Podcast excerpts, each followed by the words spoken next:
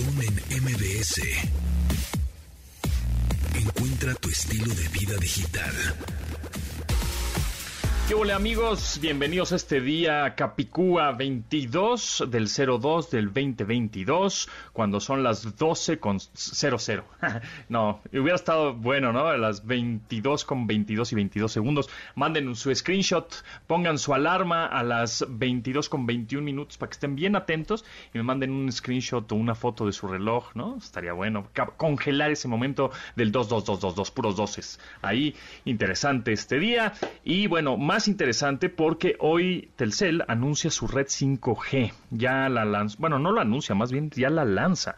Ya está, justamente ahorita estábamos viendo la, la conferencia donde están lanzando esta red de quinta generación. ¿Qué es la red 5G? A ver, a ver, vamos a explicar un poco. ¿Por qué me va a ayudar a mí, el usuario normal, tradicional, de a pie, que tiene un teléfono celular y que Instagramea, Facebookea y tuitea? En realidad, pues va a cambiar mi mundo. Bueno, no, el tweet no va a salir más rápido, el WhatsApp tampoco, o sea, pero la red 5G está pensada para ciudades inteligentes, Internet de las Cosas, coches conectados, realidad virtual, eh, realidades mixtas, inteligencia artificial, para todas estas tecnologías que este, van a cambiar el mundo, estamos viendo como el principio del camino al 2030. Es una, es una tecnología, bueno, es una red mucho más rápida que pasa más información y con menos latencia. ¿Qué significa la latencia? Bueno, eh, es el retraso o la capacidad de reacción o el reflejo. Por ejemplo, si tú vas a tocar una taza con café caliente y, la, y el reflejo que la tocas y dices, ay, güey, está caliente, son 200 milisegundos. Eso se tarda en tu cerebro en captar que el reflejo, ¿no? La reacción, la capacidad de reacción. Es, por ejemplo, un pitcher le manda una bola rapidísima al bateador y el bateador eh, la batea también son 200 milisegundos más o menos de reacción. Bueno, la red 5G está a 10 milisegundos y se piensa que después va a estar a un milisegundo. Es decir, que sea lo más en tiempo real posible. ¿Por qué? Porque si un coche está conectado a la red actual, ¿no? Al internet actual, un Wi-Fi por ahí, un 4G, pues no tiene la capacidad de reacción si es que ve un bache, un peatón, lo que sea, un obstáculo y pueda hacer una maniobra rápida a diferencia del, porque ya sabemos que ahorita pues ya hay coches que se manejan solos, ¿no? Los vehículos autónomos. Entonces, este, necesitas una capacidad de reacción inmediata, en tiempo real. Entonces, eso es lo que trae la 5G. Eh, y eso va a ayudar a crear nuevos negocios. Por ejemplo, cuando teníamos la red 3G, pues no teníamos la capacidad de tener Uber o Didi, ¿no? Por ejemplo. Entonces, cuando llegó la red 4G, como es tiene más velocidad, menos latencia, pasa más información por el espectro este, y las frecuencias, bueno, pues ya podemos ver el carrito, ¿no? El cochecito, cómo va en nuestra aplicación en tiempo real y pasa por nosotros al, punto en donde lo pedimos, ¿no? Eso gracias a la red 4G. Imagínense ahora con la red 5G, pues va a haber muchos más nuevos negocios, más aplicaciones, este, más eh, desarrollos justo en estas realidades mixtas, inteligencia artificial, criptomonedas, por supuesto, blockchain. Bueno, va a ser eh, va a cambiar, ¿no? Ahora, ¿en dónde va a haber cobertura en 5G por el momento? Va a estar en Ciudad de México, Tijuana, Culiacán, Hermosillo, Durango, Torreón, León, Querétaro, San Luis Potosí, Puebla, Toluca, Mérida, Monterrey, Guadalajara, Chihuahua, Juárez, Saltillo y Mazatlán.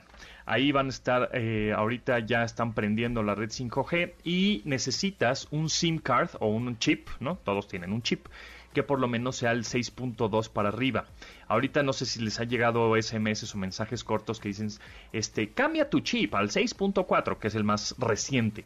Bueno, pues vayan al centro de atención de clientes si es que son clientes de esta operadora y cambien su SIM para que puedan tener 5G. Ahora, no es inmediato tienes que ir también a cambiar tu plan para postpago. Los que son prepago todavía no, pero los postpagos sí. Entonces, los que son postpago, les dices, ¿sabes qué? Quiero cambiar ahora, ya tengo mi teléfono 5G, el nuevo, nuevísimo, y ya funciona. Bueno, te van a hacer un nuevo contrato. No es que pagues más o, menos, nada más es decir que ahora tienes un contrato de 5G y ya, no pasa nada. Es, es digamos que no no te lo pueden imponer. Tú como usuario, como cliente, tienes que pedirlo. Lo pides, te hacen un nuevo contrato y ya, tan tan, ¿no? Entonces, ahí la mayoría de los teléfonos van a ser compatibles, todas las marcas, Xiaomi, TCL, Samsung, este, eh, Motorola, prácticamente todas. Y ustedes dirán, ¿y iPhone? ¿Qué onda con iPhone? Ok. iPhone va, va a funcionar a partir del iPhone 12, pero tienes que esperar a que Apple, la marca Apple, mande la actualización de software a tu teléfono iPhone para que funcione. Ahí ya no es, ya no tiene mucho que hacer el operador, ¿no? De, telefonía, sino que tienes, tiene que esperar que Apple mande la actualización. Pero bueno, eso está interesante. Cada vez vamos a ver más, este, eh, equipos compatibles y cada vez vamos a ver más desarrollos compatibles con esta tecnología. Y bueno, pues actualmente cuenta ya, los, va a haber 40 modelos de equipos compatibles con esta red 5G de 11 marcas, ¿no? Repito, Motorola, Samsung, Xiaomi, Oppo, Honor, este eh, Samsung, por ejemplo, y bueno, todas. Entonces, bueno, eso es lo que sabemos hasta el momento y seguramente va a haber mucho más información conforme va pasando ahí los días y las semanas. Y repito que va a estar en 18 ciudades del país en donde habitan alrededor de unas 40 millones de personas. Entonces, se va a poner buena. Cualquier duda, comentario, mándenos en arroba pontón mbs, que ahí andamos y a ver si podemos investigar un poco más acerca de esta red 5G. En MBS 102.5. Eh, ya teníamos a Paulina y se me fue. ¡Oh my god!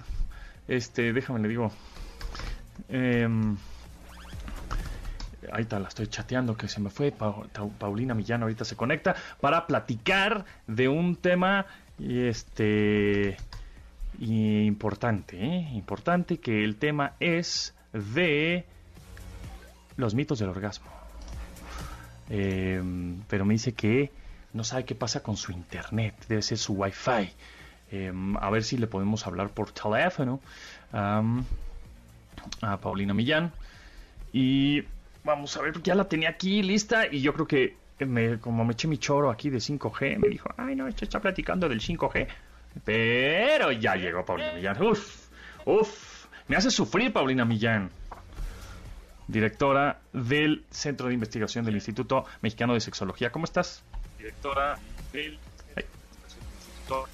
Sí, anda. Hola, ¿qué tal? ¿Cómo están? Bien, creo que necesitas 5G en tu casa u oficina porque el internet que tienes creo que no está tan bueno, ¿eh? está tan bueno, ¿eh? No, el día de hoy creo que no quiere cooperar. Pero bueno, platiquemos de los mitos del, del orgasmo. Platiquemos de los mitos del,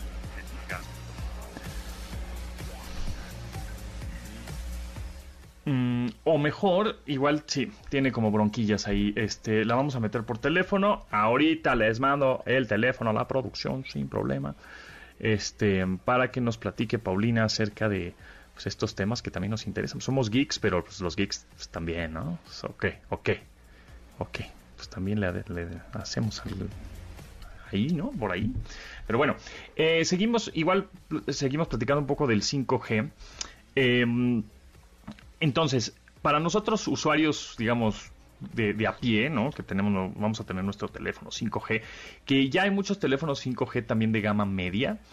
Eh, y eso, pues, ayuda obviamente a que tengas más velocidad. Eh, pero ustedes dirán, bueno, pues con 5G, entonces voy a consumir más datos.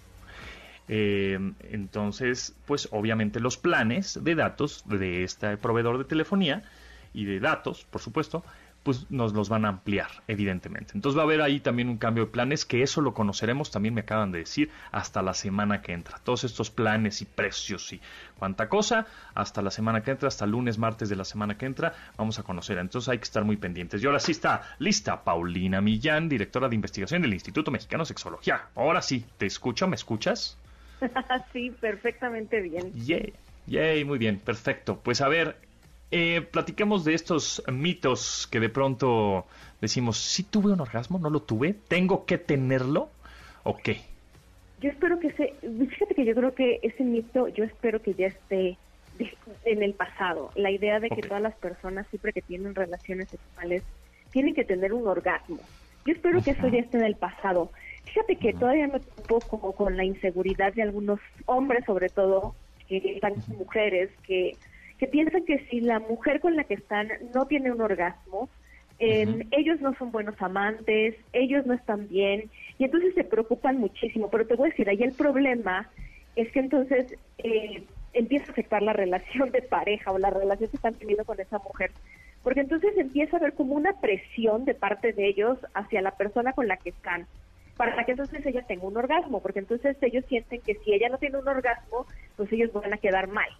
Entonces ellas empiezan a percibir esta presión y entonces ellas se empiezan a sentir menos capaces de tener un orgasmo, menos excitadas y entonces ya empiezan a sentir, pues no, no se sienten tan a gusto en la relación. Y cuando ya es una relación de pareja y empieza a ser algo que se empieza a repetir, las relaciones sexuales empiezan a volver ya muy tensas y entonces hay parejas que ya mejor prefieren evadir las relaciones sexuales y empieza a haber mucha tensión en la pareja, no se le empiezan a pasar bien y esas son las parejas que empiezan ya a alejarse en el tema sexual y todo porque hay una presión de una parte para tener pues para tener un orgasmo y de la otra parte se siente presionada para tener un orgasmo y entonces empiezan a fingir el orgasmo y la mayor parte de las personas que fingen el orgasmo tiene que ver con que quieren como que complacer a la pareja porque ven que la otra persona se esfuerza, eh, pues porque lo logre y entonces es una mentira tras otra mentira y mentimos por convivir pero nadie está feliz. Entonces, pero pues entonces, ¿qué, ¿qué haces? Decir, no, pues no siento, no, no está padre, o cambiarle el, pues tócame de otra manera, o cómo le hacemos. Es que hay muchas cosas, pero lo primero es decir, yo sé que me van a decir que, ah, pero no todas las relaciones tienen que tener un orgasmo siempre no es a fuerzas, porque muchas personas la verdad se la pueden pasar muy bien sin tener un orgasmo. O sea, ya dejemos atrás esa parte, porque además hay muchas parejas que además van a terapia y entonces le preguntas a ella o a él, ¿no? Oye, ¿te la pasas bien en las relaciones sexuales? Sí, me la paso increíble.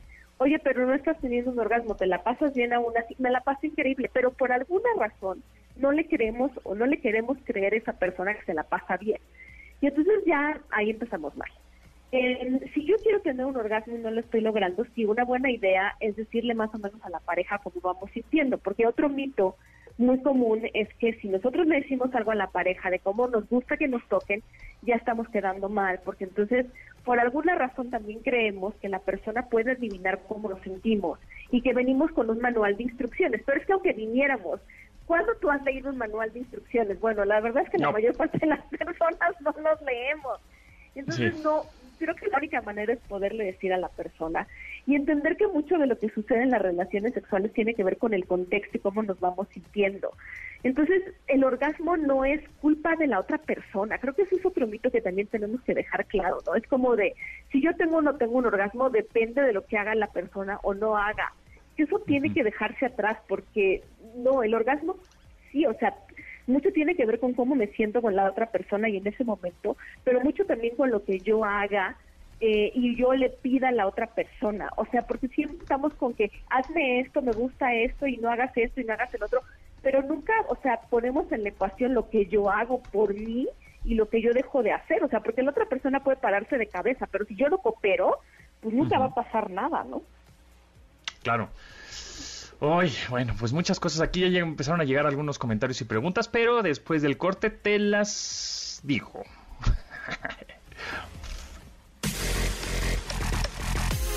Continuamos después del corte con Pontón en MBS. 7. Estamos de regreso con Pontón en MBS. Pontón en MBS. Seguimos platicando con la directora de investigación del Instituto Mexicano de Sexología, Paulina Millán, y hay algunas preguntas, como por ejemplo, ¿hay alguna manera de que sea más fácil llegar al orgasmo? Sí, es todo un tema, pero mucho tiene que ver con que tú entiendas cuál es tu contexto que facilita el que tú, llegues al orgasmo, porque es como un mito pensar que el orgasmo solo tiene que ver con cuestiones físicas. Hay un componente de placer subjetivo que tiene mucho que ver con lo que ocurre en el cerebro. Entonces, sí es muy importante que tú sepas, por ejemplo, esto, cómo te gusta que te toquen, con qué intensidad, qué necesitas, por ejemplo, previo. Hay un tema que a mí me parece muy importante y lo tengo que decir. No sé si por ahí va la pregunta, no sé si me lo van a preguntar, pero lo voy a decir ahora porque me parece muy importante. Hay un tema con el tem con el, la penetración que no sé por qué nos hemos quedado con la idea de que la penetración es la mejor manera de que los hombres y las mujeres lleguen al orgasmo. No hay cosa más falsa. Yo hice una investigación a nivel nacional en donde, bueno, les pregunté muchas cosas sobre su sexualidad a hombres, mujeres mexicanos y mexicanas y una de las cosas que les pregunté es ¿cómo tienes tú la mayor parte de tus orgasmos? Y les puse una serie de opciones, ¿no? Por sueños, por caricias, por penetración. La opción que más tuvo, eh, digamos, like, no, no es cierto, la opción que, la, opción que más eligieron hombres y mujeres, con un 77% de los hombres y un 75% de las mujeres fue a través de la penetración junto con las caricias a órganos sexuales, no separados. Las personas que pusieron solamente con la penetración, sin caricias a órganos sexuales, por ejemplo, fue el 4.5% de las mujeres y el 5% de los hombres. Eso es bajísimo. Pero yo me topo con muchos hombres y muchas mujeres que genuinamente creen que eso que eso ocurre realmente, ¿no? Porque de repente lo ven en las películas eróticas o no eróticas, que ocurre esto. Y entonces creen que la mejor manera de tener un orgasmo solamente es con la penetración. Y entonces cuando se tienen que acariciar y cuando sienten que tienen que tocarse y usar juguetes o, usar otras partes del cuerpo, entonces se sienten como inadecuados. Y, quiero decir, solo el 4% de las personas tienen orgasmos así, como lo ven en las películas románticas, eróticas, porque sea que vean triple No esa es la manera no más adecuada, es, es la más complicada para que ustedes tengan un orgasmo. Entonces, hay que hacer muchísimas sobre todo en el, en el tema de la anatomía femenina, la parte más sensible es la externa. No la busquen adentro, búsquenla afuera. Entonces, encuentren la manera en la que más eh, estimuladas, por ejemplo, la, encuentren la presión, la forma, lo que sea, y también encuentren el contexto que les ayuda. A lo mejor encuentran que cuando están estresados, presionadas, lo que sea, no es la mejor manera y no estoy diciendo que no tengan relaciones sexuales en ese contexto, porque hay muchas personas a las que les ayuda mucho para relajarse. Pero vean qué es lo que tienen que hacer para poder entrar, digamos, en el mood de tener esto, ¿no? Si tienen que sentirse, eh, a lo mejor primero, antes de entrarle a esto, pues a lo mejor, no sé, tomarse un baño relajante, lo que sea que tengan que hacer busquen cuál es el contexto que les funciona mejor. Y ciertamente a muchas personas lo que menos les funciona es sentirse presionados para tener un orgasmo, porque entonces ya ahí valió. Porque cuando estamos pensando que tenemos que desempeñarnos de alguna manera a nivel sexual, es cuando menos funciona. Y, luego, eh, no sé, no, no, no digo quiero que me haya pasado, pero este, tengo el primo de un amigo dice que que luego eh, como que te limitas, o sea, dices, ay, ya lo voy a tener, mejor no, mejor no, mejor no, tanto ellas como ellos, ¿no? Dicen, no, mejor no, y ya como que o les da pena, o no quieren, o dicen, no, le dan, le da miedo el qué va a pasar. ¿Qué, qué les dirías? Porque luego está, pues, el squirt, ¿no? Que no necesariamente, bueno, pero, o platícame, no necesariamente si eso es un orgasmo o no, no sé. Pues sí, yo creo que aquí el tema va mucho, por ejemplo, en esto de aguantarse, ¿no? Sobre todo en los hombres, tiene mucho que ver también a veces con esperar a la pareja. Esto es decisión como ahí en conjunto, ¿no? Hay gente que sí se pone como se espera y le gusta esperarse. A veces retrasar el orgasmo lo puede hacer como mucho más intenso en algunas personas, otros eh, digo, ahí es una decisión como de pareja, porque no hay como un tiempo específico, pero pero, mm, por ejemplo, algunos hombres piensan que a fuerza tienen que esperar a que la mujer tenga el orgasmo, y eso es algo que también me parece que es un mito. Muchas mujeres, de nuevo, ¿no? Esto genera una presión en las mujeres, porque entonces ya tengo que yo tener un orgasmo para que él pueda tener un orgasmo, porque sé que me está esperando está pensando en cosas que no tienen que ver, en, no sé, en los impuestos para poder ser esperada y quitarse un poco la excitación. Y eso genera una presión especial. No tiene que haber un orden para poder tener un orgasmo, entonces si la pareja lo platica, no hay un orden específico. Y, y pues sí, al final, pues sí, puede haber como estrategias que se pueden usar como para decidir quién tiene primero un orgasmo, pero pero sí, al final, mm, no sé, por ejemplo, esto que decías del squirt, bueno, algún día platicaremos específicamente de esto, pero no necesariamente va acompañado, por ejemplo, de un orgasmo. Eso es un mito también. Igual que la eyaculación, eh, eyaculación ¿no? Exactamente, sí, la eyaculación y el orgasmo van de manera muy separada, porque además algo que va definitivamente diferente es que el orgasmo es una sensación, entre otras cosas, que la parte fisiológica, pero es una sensación subjetiva de placer. Y entonces esto, esa parte es muy importante. Por eso cada orgasmo es diferente. De repente cuando me preguntan por tipos de orgasmo, más bien es que los vivimos de manera diferente cada vez. Eh, algunos con mayor o menor intensidad y depende mucho de cómo nos sintamos en ese momento y, y a veces de verdad podemos tener como un orgasmo que puede ser como muy intenso, que a lo mejor por tensión que se acumuló durante el día o durante, no sé, el juego, famoso juego previo antes de la penetración, pero en realidad, pues ahí va variando, no es que haya como tipos de orgasmos tal cual, sino va variando la sensación, la intensidad y todo eso.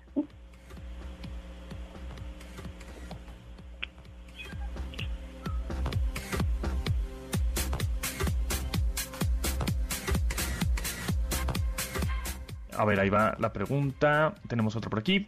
La duda que todos los hombres tenemos es que si el tamaño importa para el orgasmo de las mujeres. No me juzguen, no he tenido tantas relaciones. ¡Ayuda, Pontón! pues bueno, el tamaño no, no importa para el orgasmo. justo la parte más sensible para todas las mujeres es la parte externa. Y por ahí cuando se habla, por ejemplo, de la famosa zona G, este está muy a la entrada de la vagina, acuérdense, la vagina es la parte interna, la vulva es la parte externa, y está como a unos 4 centímetros a la entrada de la vagina, entonces, pues si, si el pene en erección eh, mide 4 centímetros, pues ya la hiciste, no sé cuánto sea, pero creo que mm, el, el, tamaño promedio en erección del pene en México es de 13 centímetros, entonces creo que por ahí estamos. Y si mide 4 está bien. Pero yo lo que realmente ayuda, por ejemplo, para estimular esta zona no es el pene de nuevo, o sea, eso es algo que ya se ha súper investigado porque no tiene tanta movilidad, por ejemplo, como los dedos. Entonces, si alguien, por ejemplo, me dice, ¿cómo puedo estimular esta zona? Yo le diría los dedos, ni siquiera el pene. Entonces, no tiene tanto que ver con el tamaño. Eh, yo creo que no, o sea, no sé. O sea, si a lo mejor a alguien le puede funcionar para otras cosas, eh, se puede usar para estimular otras partes del cuerpo, pero realmente para el orgasmo no. O sea, la zona más sensible es la externa. ¿Con la edad va cambiando la manera de tener orgasmos? ¿Disminuye? Fíjate que sí, ahora se ha investigado mucho eso y mm, hay mucho al respecto. Por ejemplo, muchas mujeres se encuentran que eh, van teniendo como mayor conocimiento, autoconocimiento y entonces algunas les es más fácil contactar con cómo tener un orgasmo y entonces, pues sí, a lo mejor tienen más orgasmos por relación sexual, eso es algo que algunas investigaciones han encontrado. Para algunas personas, por ejemplo, se a lo mejor, eh, no, no sé, por ejemplo, con el tiempo ya hablamos de a lo mejor adultos mayores, se vuelve más la calidad que la cantidad, entonces la satisfacción sexual depende de si seguimos practicando relaciones sexuales, puede ser incluso más interesante porque la experiencia ahí tiene un rol importante. Entonces, pues sí, la verdad es que nosotros seguimos como por el caminito del autoconocimiento y del conocimiento de la pareja, puede ser muy interesante también. A ver, ¿el abusar de la masturbación en los hombres puede afectar el orgasmo cuando estás con tu pareja?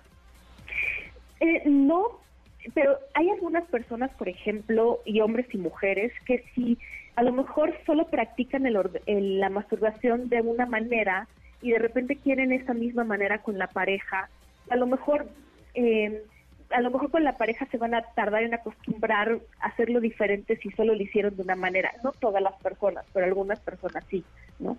Entonces a lo mejor yo te puedo decir, bueno, pues es que yo siempre lo hago de esta manera o con esta, por ejemplo, no sé, eh, de esta intensidad. Entonces estoy con mi pareja y a lo mejor es diferente la intensidad. Entonces se va a sentir raro porque, no sé, es como acostumbrarme diferente, pero no es que lo afecte, o sea, no es que ya no pueda yo tener un orgasmo, sino como que es, pues es diferente, es otra la intensidad, es otro a lo mejor el movimiento, eh, la fricción, yo qué sé, pero, pero es diferente, no es que necesariamente sea como esto que decía, ¿no? Que si te masturbas entonces ya estás condenado a una disfunción sexual, no pero algunas personas, por ejemplo, sí es como de cómo le puedo hacer para acostumbrarme a esto que tengo en pareja que es diferente, ¿no? A lo mejor en la manera en la que estoy siendo estimulada o estimulado en órganos sexuales, sí, pero, pero no es que te condenes a una disfunción sexual. ¿Se puede perder la sensibilidad por el uso continuo de juguetes sexuales? Eh, no, eso, eso no pasa. pareciera como que sí hay unos que son muy intensos, entonces parece como que algunas personas cuando los usan muchísimo como que sienten que se duerme la zona en la que los usan, pero no, afortunadamente no. Si algo te empiezan a sentir por el uso o no de juguetes, que se empiezan a, a sentir como que ya esa zona empieza a ser menos sensible, no porque tenga que ver con el uso de juguetes o las manos, pero es, será muy importante que acudan con un especialista porque algo está pasando ahí. Ok. Bueno, seguimos platicando con Paulina Millán, directora de investigación del Instituto Mexicano de Sexología. Y pues, ¿en dónde te seguimos y en dónde te escuchamos, Paulina? Pues yo estoy en Instagram como Sex Paulina Millán y en Twitter como Sex Millán. También tengo un podcast que se llama Sexópolis, por si quieren escuchar algún episodio también. Buenas, pues ahí está. Muchas gracias, Paulina. Nos escuchamos próximo martes por acá. Claro que sí. bien, gracias. Continuamos después del corte con Pontón en MBS. Estamos de regreso con Pontón en MBS. Pontón en MBS. Y tenemos regalos que vamos a regalar por Twitter. Arroba Pontón en MBS es nuestro Twitter. Así que rapidito, los tres primeros tweets que lleguen se van a llevar tres, o sea, tenemos tres pases dobles, o sea, un pase doble a los tres primeros tweets que lleguen para el musical de Vaselina con la presentación especial de Alex Ibarra. Y la cita es en el Teatro del Parque Interlomas, al poniente de la Ciudad de México, el sábado 26 de febrero, o sea, este sábado. Así que hay tiempo para agendar a las 8 de la noche. Tweet que llegue, tweet que se lleva un pase doble. Solo tenemos tres pases dobles, ¿ok? Para el musical de Vaselina, repito, con la presentación especial de Alex Ibarra y la cita ya saben dónde es, Teatro del Parque Interlomas, este sábado 26 de febrero a las 8 de la noche.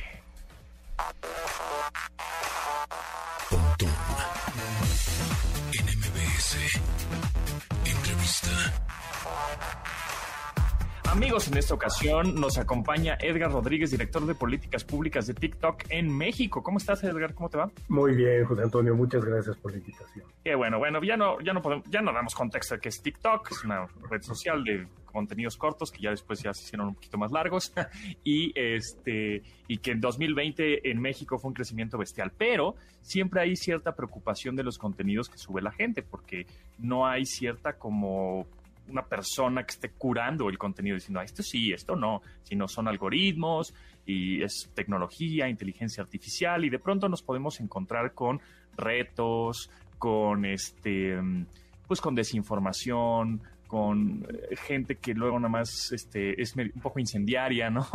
Y entonces sube videos que pues podrían... Mm, incitar, no sé si a la ira o la violencia. justamente por eso, de eso vamos a platicar. ¿Cómo es que TikTok está fortaleciendo la seguridad y el bienestar en, esta red social? Muchas gracias, José Antonio. En efecto, somos una plataforma eh, de entretenimiento, pero en la que privilegiamos que las personas puedan expresarse de manera creativa, auténtica, original, pero siempre en un entorno seguro y de, y de confianza. Para ello tenemos nuestros lineamientos básicos, que son las normas de la comunidad, que establecen qué sí puede y qué no puede crearse y publicarse en, en, TikTok. Estas normas las estamos actualizando constantemente. Justo acabamos de hacer una actualización muy importante en cuatro áreas muy relevantes para, para la comunidad. Y también es importante que te comente que en realidad la moderación de contenido la hacemos con una mezcla de tecnología, por supuesto, pero también de intervención humana para revisar que estemos actuando de manera correcta respecto de la moderación que hacemos. Lo más importante es que las personas, las usuarias, los usuarios de nuestra comunidad tengan claro esas normas de la comunidad para que, insisto, sepan qué está permitido y qué no está permitido. Ok, ¿y qué, digamos, qué es lo que no? O porque de pronto yo alguna vez subí un videito con como dando un tip, ¿no? Un truco de cómo borrar las etiquetas que te llegan de, no sé, Amazon, Mercado Libre, todas estas este, tiendas en línea con un encendedor. Entonces se borran porque son, ¿no? son como estas etiquetas como térmicas, no sé. Entonces se borra la dirección, pues para más seguridad. Y entonces TikTok, me imagino el algoritmo me dijo, no, este eh, como que como que rompe las reglas. Me imagino que vio que era fuego, ¿no? El algoritmo y dijo, no, esto no va por ahí. Y me dijo que no. Entonces, ¿cuál es, ¿cuándo sí, cuándo no? ¿Qué, ¿Qué, sí se puede postear? ¿Qué no se puede postear? Sí, eh, bueno, vi tu video, probablemente pudo ser por fuego también por datos personales, que es algo muy importante. La publicación de datos personales obviamente no, no, no está eh, permitido. Mira, lo que buscamos es TikTok es una comunidad y por lo tanto tiene que haber un ambiente positivo, de respeto, insisto, siempre con la posibilidad de, expresarte de manera eh, creativa, que muestres cuál es tu originalidad, pero es una comunidad y por lo tanto hay reglas básicas de respeto a las y los demás. Eh, no puede haber incitación al odio, por supuesto, no puede haber prácticas pues, de, misoginia, o que recomiendes los famosos retos peligrosos o que recomiendes eh, prácticas o consejos en cuanto a, alimentación que no son seguros o que no pueden estar en la plataforma. Eh, actividades ilícitas obviamente no están permitidas en, en, la plataforma, venta de productos controlados, son una serie de categorías, pero sí estamos buscando que sean muy claras para, insisto, para que usuarios y usuarios sepan qué no pueden subir y en caso de que haya una actividad de moderación, ¿por qué bajamos ese contenido? Pueden apelarlo, por supuesto. ¿Cuánto tiempo se tardan? Porque, por ejemplo, hay muchos padres de familia que de pronto, no, no te metas a TikTok porque hay puros retos locos, ¿no? Siempre, esa es la típica, porque pues no lo conocen, no se han metido, que se aprende mucho, que hay tips, trucos, consejos muy buenos, este, y de pronto como que, como le tienen un poco miedo a lo desconocido, entonces dicen, no, no te metas porque hay retos feos. Y entonces, por ejemplo, si la gente sube ese tipo de retos o violencia, misoginia, racismo, etcétera, ¿cuánto tiempo se tarda en que el contenido sea, pues, digamos, eh, prohibido o bajado o, eliminado de la plataforma, pues. Qué, buena pregunta y déjame te digo, acabamos de publicar nuestro más reciente reporte sobre cumplimiento de normas de la comunidad, es al tercer trimestre de 2021 y eliminamos 91 millones de videos en el tercer trimestre de 2021, lo cual solo representaba el 1% del video totales, pero bueno, son 91 millones de videos. esos 91 millones de videos, 88% los eliminamos antes de recibir vistas. 95% de ellos antes de que un usuario o un usuario los lo reportara. Entonces, la verdad es que quisiéramos todavía mejorar mucho más, pero es muy rápido. Y también en un porcentaje altísimo, también cercano al 95%, los eliminamos antes de que pasaran 24 horas de que estos videos no debieran estar en la plataforma. Así que intentamos hacerlo lo más rápido posible y sobre todo antes incluso de que reciban vistas. Buenísimo, eso está, eso, eso está increíble y más me imagino que es algoritmos, un poco machine learning, inteligencia artificial y por supuesto, como dices, intervención humana. dicen, pues esto inmediatamente este, se borra. ¿Qué le dirías a los papás de pronto que, em, que, que, a sus niños más pequeños, porque ahorita, bueno, me dirás, ¿para quién va dirigido? O sea, es decir, ¿a qué edad es recomendable que un niño o un adolescente empiece con TikTok, comience a abrir una cuenta, porque luego, lo sé, hay muchos papás irresponsables que les dan este, el celular o la tablet a niños de 5, 6 años y de pronto se pueden encontrar cosas que no son aptas para su edad. No estoy hablando de, cosas muy explícitas, pero pues, hay cosas que pues, no van a entender, ¿no? Entonces, ¿qué sería esta recomendación? Esa, esa pregunta la agradezco muchísimo porque me da la oportunidad de reiterar lo que siempre decimos. TikTok tiene una clasificación de 13 años en adelante. Y es muy importante que papás, mamás, maestras, maestros, etcétera, claro, 13 años en adelante. En las tiendas de aplicaciones está como 12 y más, lo cual a papás y mamás les permite establecer las configuraciones de seguridad directamente en el, en el aparato. Y lo que también recomendamos es eh, que platiquen con sus hijas e hijos, que conozcan la, aplicación, eso es muy importante, que la conozcan. Tenemos en nuestro sitio una guía parental, una guía para papás y mamás y maestras, para que sepan cómo, eh, cómo utilizar TikTok y cómo abordar estos temas con sus hijas e hijos eh, adolescentes. Lo que queremos que sepan es que hay configuraciones de seguridad y, de privacidad que se en la aplicación, es muy sencillo a través del teléfono, es importante que tengan estas conversaciones de confianza para saber cuáles son esas configuraciones que son más útiles para, eh, para los adolescentes. Por cierto, todas las cuentas entre 13 y 15 años por sistema son privadas, es decir, que no cualquiera puede ver los videos que publican los jovencitos, las jovencitas de esta edad y emitir comentarios a sus videos. Y, por ejemplo, sabiendo que la cuenta, eh, tú pones la edad, ¿no? O la fecha de nacimiento, y dicen, ah, pues este usuario tiene 13, 14, 15 años. El contenido que le va a aparecer, porque sabemos que aparece, está relacionado con ese perfil, con esa edad, este, dicen, ah, este usuario tiene 15 años, no le muestres cosas de pronto de reporteros o algún, o sea, accidente que luego suben, de motociclistas, qué sé yo, ¿no? Entonces, sí. Sí, es correcto. Se le muestra el contenido que va apropiado a su, a su edad eh, y además, de cualquier manera, si sienten que están recibiendo contenido que no es el correcto, a través de la propia app tú puedes definir qué contenido no quieres recibir. Puede ser de qué, de, qué usuario no quieres recibir contenido, qué videos no quieres ver. Y es tan preciso que en la propia aplicación puedes poner palabras clave de contenido que no quieres estar recibiendo.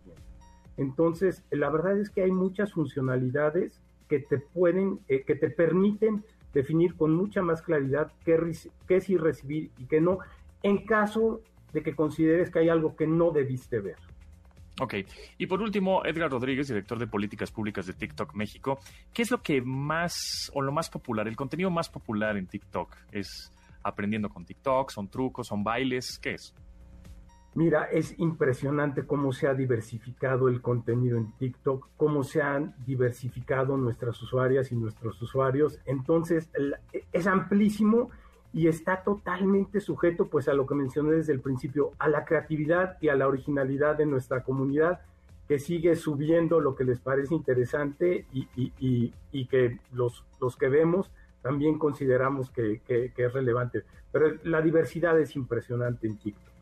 Muy bien, pues eh, los invitamos a que le den una vista a TikTok si es que todavía no lo tienen, porque la verdad es que yo aprendo mucho y ahí me estoy bastante este, minutos eh, viendo pues justamente contenido que me gusta y que aporta la mayoría del contenido que veo, yo creo que un 80% de lo que me aparece a mí por mi perfil me aporta conocimientos de, obviamente, pues tecnología, que es lo que más consumo, este, coches, eh, música, etcétera. Y otra cosa importantísima es que si este, quieres descubrir música nueva, pues métete a TikTok, ¿no? Prácticamente, Edgar. O sea, este, de pronto era, te metes al radio y escuchas la música en el radio, ah, el nuevo sencillo de tal, tal banda, pero pues ahora es más bien la radio este, pone música de TikTok, ¿no?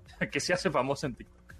El fenómeno de la música es impresionante. Siempre decimos las tendencias se están generando en TikTok y en el caso de la música es clarísimo. Muy bien, pues Edgar Rodríguez, director de políticas públicas de TikTok México, muchísimas gracias por tu tiempo. Al contrario, muchas gracias por el espacio. Estamos en contacto. Gracias. Continuamos después del corte con Pontón en MBS. Estamos de regreso con Pontón en MBS. Estamos de regreso con Pontón en MBS. Amigos, como cada 15 días, Mauricio Nava, director editorial de Time Out México, nos tiene unas recomendaciones buenasas y se quedó, nos, nos quedamos como fin de telenovela en viernes, Mao, como que nos dejaste ahí muy picados, que traías algo tecnológico que mencionarnos. Es correcto, mi querido Pontón. Te dejé ahí en ascuas, nos dejamos a todos ahí esperando por el famosísimo MUFO. El Museo del Futuro va a llegar a la Ciudad de México y es, es, así algo que de verdad no hemos visto, no ha sucedido y por supuesto nos va a permitir aprovechar la tecnología en todas sus áreas en el mundo del arte. Es una exposición que combina muchos tipos de experiencias para que se disfruten los cinco sentidos. Es decir, vamos a poder ver arte, diseño, creatividad y toda la tecnología o el despliegue tecnológico para formar un museo que a través de narrativas y espacios creados por mentes pioneras detrás de esto nos va a poder ayudar a entrar literalmente a este mundo tecnológico. Va a tener cuatro espacios temáticos únicos y por supuesto cuatro salas conectadas o interconectadas para que los usuarios vivan esta experiencia que va más allá de la realidad aumentada y mix, el famosísimo metaverso, pero ahora en el mundo del arte. ¿Qué te parece? Suena bien cuando es, en dónde es, qué me tengo que poner, este, quiero verlo ya. Perfecto, los, los, boletos ya están a la venta. Eh, debido al éxito, iba a iniciar justo a principios de marzo, pero ahorita la lista de espera se extendió hasta abril. Imagínate, entonces las primeras experiencias ya están apartadísimas. Hay boletos a partir de abril, es de lunes a domingo de 11 a 10 de la noche, dura más o menos una hora. Yo les recomiendo que vayan pues con tenis, con ropa cómoda para que disfruten más la experiencia. Es en el antiguo Hotel Reforma y por supuesto entran niños pero mayores de 3 años. Ok, entonces se llama Mufu, ¿verdad? Es MUFO, el Museo del Futuro. Van a poder ver una obra lumínica generada por Machine Learning, inteligencia artificial, que la verdad está muy buena y es un concepto como que retrata la expresividad de las máquinas y la tecnología en el espacio artístico. De ese tamaño va a ser la experiencia. Órale, pues sí se oye interesante, pues de una vez hay que ir apartando lugar, pues si, si es hasta abril, bueno, hombre, eh, la, la, fila está hasta abril, pues empezarle a dar. ¿Hasta cuánto dura? O sea, ¿hay una temporada? Pues mira, la temporalidad empezaba justo febrero y termina más o menos en junio, julio. Pero yo creo que por la lista de espera se va a extender todavía más. Buenísimo, no, pues eso sí se oye bien padre. Voy a ir, quiero ir. Muy bien. Mau, ¿qué más tenemos para estos días? Pues resulta que el primer Festival de Cultura Urbana de Parkour llegó este fin de semana, pero llegó a un lugar muy interesante, mi querido Pontón. ¿Te acuerdas de Atlantis y el rollo? ¿Y cómo no? Ah, pues el corazón de Chapultepec, esos toboganes y esas albercas abandonadas, piscinas, ahora se han convertido en un centro dinámico para que los niños, para que los jóvenes practiquen skateboarding, parkour, para que patinen. Todo esto es gratis, está en la tercera sección de Chapultepec y ahorita que pues es justo la apertura o lanzamiento va a haber demasiadas actividades. El horario es de 11 de la mañana a 7 de la noche y por supuesto pueden practicar desde skate y les van a enseñar hasta ver los murales con graffiti, participar en algunos talleres y por supuesto aprender, si quieren, muy bien a patinar y andar en bici. Es una actividad, la verdad, al aire libre padrísima. Órale, está bueno. Entonces ahorita ya está abierto a prácticamente al público y tú te metes con tus patines y tu patineta o tu bici, lo que sea, y entras y ya. Es correcto, incluso hasta hay barandales y escaleras para que la gente pueda practicar parkour, así que sí. Exacto, tienen protecciones y demás, de hecho está muy bien diseñado justo para evitar algún tipo de accidente, pero vale la pena conocerlo. Órale, eso está bueno, me, late, me late. Oye, pues buenas actividades. Esto de Mufo está sensacional. Eh, esto de, para la gente que le gusta también patinar, skate, bicicleta, también muy familiar. Y al aire libre, por supuesto, está lo de ahí la feria, que tiene un nombre ahora. O sea, ya no es Feria de Chapultepec, ya. No, ahora se llama Parkour con C, Parque Urbano. Ok. Entonces pueden ir ahí en donde era la Feria de Chapultepec, pueden ir al parkour. sensacional. Ese ya está abierto desde ya, ¿verdad? Sí, es en la tercera sección de Chapultepec del Bosque. Eh, es un poquito más adelante las caballerizas, por ahí es la entrada principal. Buenas, pues ahí está, muy bien. Oye, pues, ¿y tenemos alguna otra recomendación?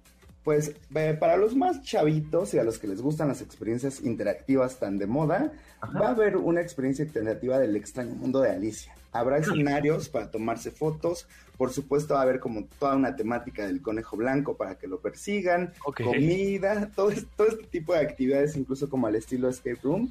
Va a ser en el centro eh, la semana que viene, ahí en Casa Franciscana, en Jesús María número 42, de 12 a 7 y los boletos ya están a la venta.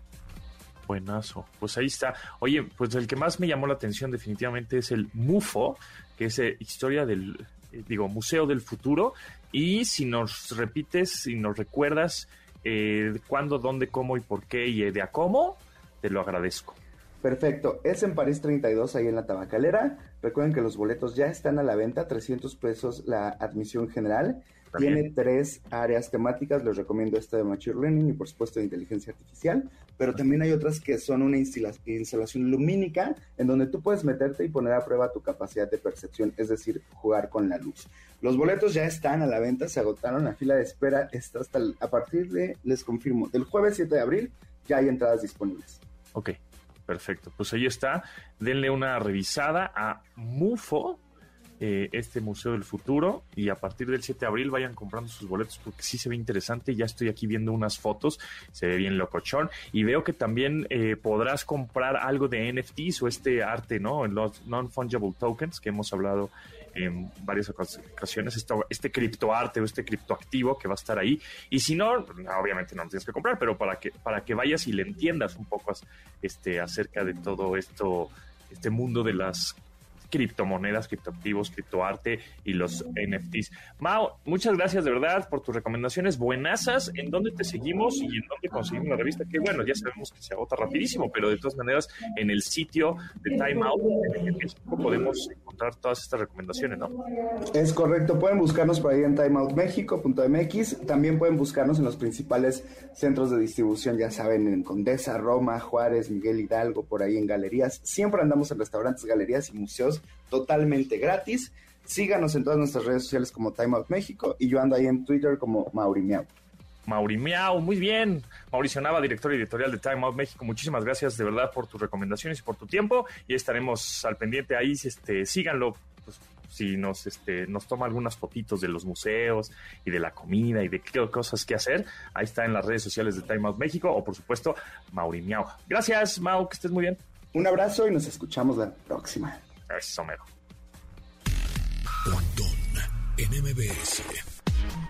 Todavía hay algunas dudas acerca de la red 5G que se acaba de presentar.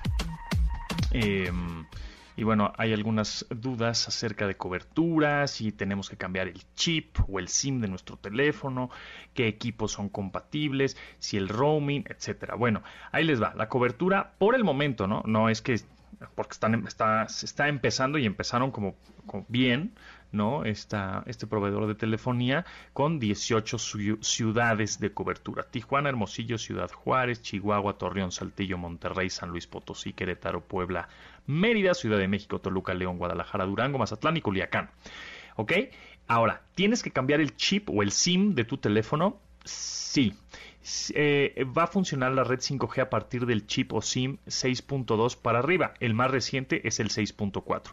Entonces puedes ir a un centro de atención y decir, oye, quiero cambiar mi SIM, ¿no? O mi SIM card, mi, chip. Ah, sí, te van a dar el más nuevo, que es el 6.4. Si tienes el 6.2, bueno, pues podrás utilizar esta red. Ahora, son 40 equipos o eh, teléfonos celulares o smartphones disponibles ahorita que son compatibles. Son 40 de 11 marcas. ¿Cuáles son las marcas? Pues todas son prácticamente Android, ¿no? Xiaomi, TCL, eh, Honor, Samsung, eh, eh, Oppo, etcétera. Ahora, ¿qué onda con iPhone? Otra vez, bueno, iPhone va a, ser a partir del iPhone 12 y siempre y cuando Apple, aquí es Apple, el que mande la actualización de software del sistema operativo para que tu iPhone sea compatible con la red 5G. Ahí no es tanto de la, de la del proveedor telefonía. Por otro lado, el roaming, es decir, cuando tú sales de viaje, eh, no vas a tener cobertura 5G hasta 4 o 4.5G, ¿ok? Entonces tú te vas de viaje a Estados Unidos, a Canadá, este, bueno, a Europa, donde quieras, no va a haber este roaming o esta, estos cargos, este, o esta red 5G en roaming cuando sales de viaje. Em, ¿Qué otra por ahí? ¿Qué otra pregunta había? Em, eh, bueno, pues ya está disponible. Eh, ah, la otra sí, que si tienes que ir a un centro de atención, sí, tienes que ir a cambiar el, tu plan. No es que te van a cobrar más o menos, hasta el lunes vamos a saber los, los precios. Sin embargo, es como, ¿se acuerdan cuando Apple, eh, cuando bajabas el iTunes, creo? te descargaba el nuevo, en ese momento, el nuevo o el más reciente disco de, o álbum de YouTube y te lo descargaba automáticamente de manera gratuita y había muchos usuarios que decían, pues, yo para qué lo quiero, yo no lo quiero, a mí no me gusta YouTube, pero no importa, aunque sea gratis, no lo quiero, etcétera, ¿no? Entonces, así como que la gente decía, bueno, pero es gratis y es YouTube, tenlo y ya, no, después lo borras, no, ya no quiero, y entonces quejaban. Bueno, un poco, un poco pasa lo mismo.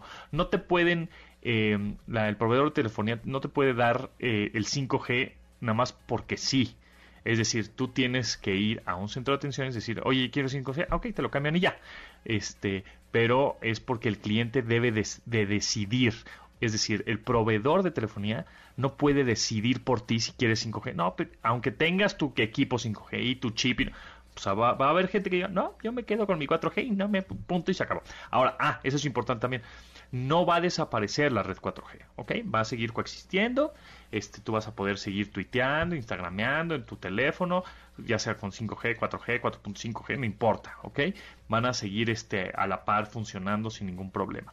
Entonces, bueno, ya más adelante conoceremos muchos más detalles de, esta red y van a ver cómo es que va avanzando la tecnología gracias a estas velocidades tan rápidas, ¿no? Repito, realidades, mixtas, inteligencia artificial, este, vehículos autónomos, smart cities, este, edificios inteligentes, etcétera. Pero bueno, nos vamos, nos escuchamos mañana a las 12 del día en esta frecuencia MBS 102.5. Pasen la requete bien. Mi nombre es José Antonio Pontón. Se quedan con Manuel López San Martín en MBS Noticias y gracias a Yanin Memo, Beto, Itzel, Marcos y Luis en la producción de este programa. Lávense las manos. Nos vemos. Bye. En MBS. Te espera en la siguiente emisión.